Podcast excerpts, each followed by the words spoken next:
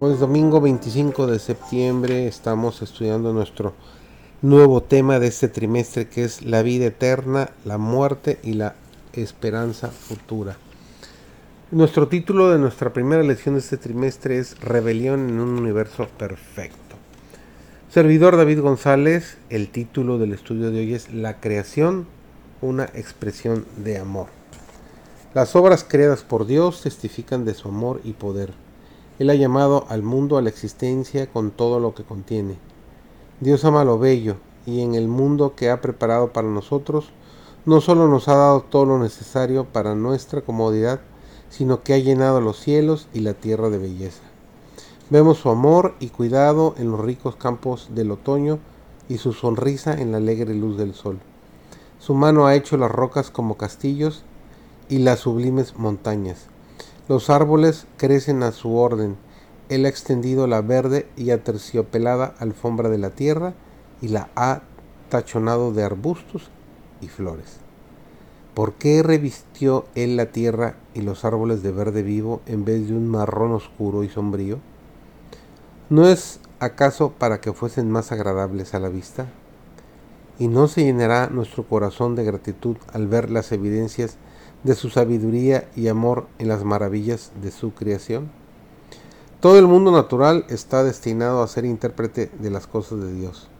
Para Adán y Eva, en su hogar del Edén, la naturaleza estaba llena del conocimiento de Dios, rebosante de instrucción divina. Para sus oídos atentos, hacía repercutir la voz de la sabiduría. La sabiduría hablaba al ojo y ésta era recibida en el corazón, porque ellos comulgaban con Dios en sus obras creadas. Tan pronto como la santa pareja transgredió la ley del Altísimo, el esplendor del rostro de Dios se apartó de la faz de la naturaleza.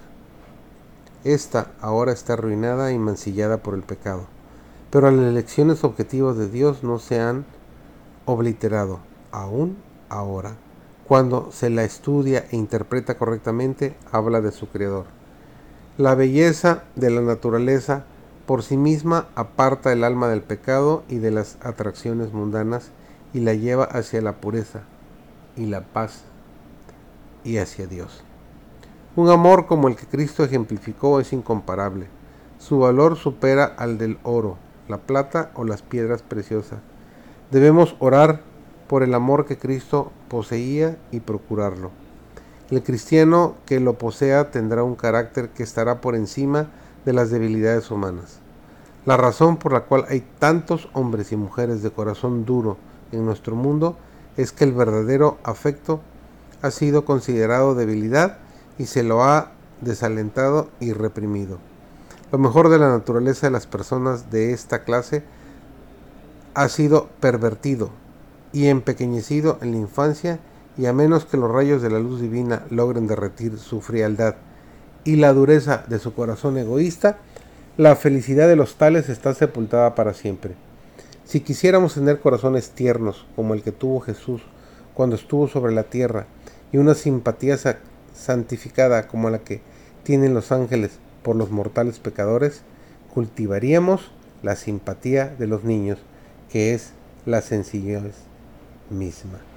Qué hermoso pensamiento para que meditemos y valoremos lo que Dios ha hecho por nosotros, darnos una hermosa creación. Que tengamos un maravilloso día.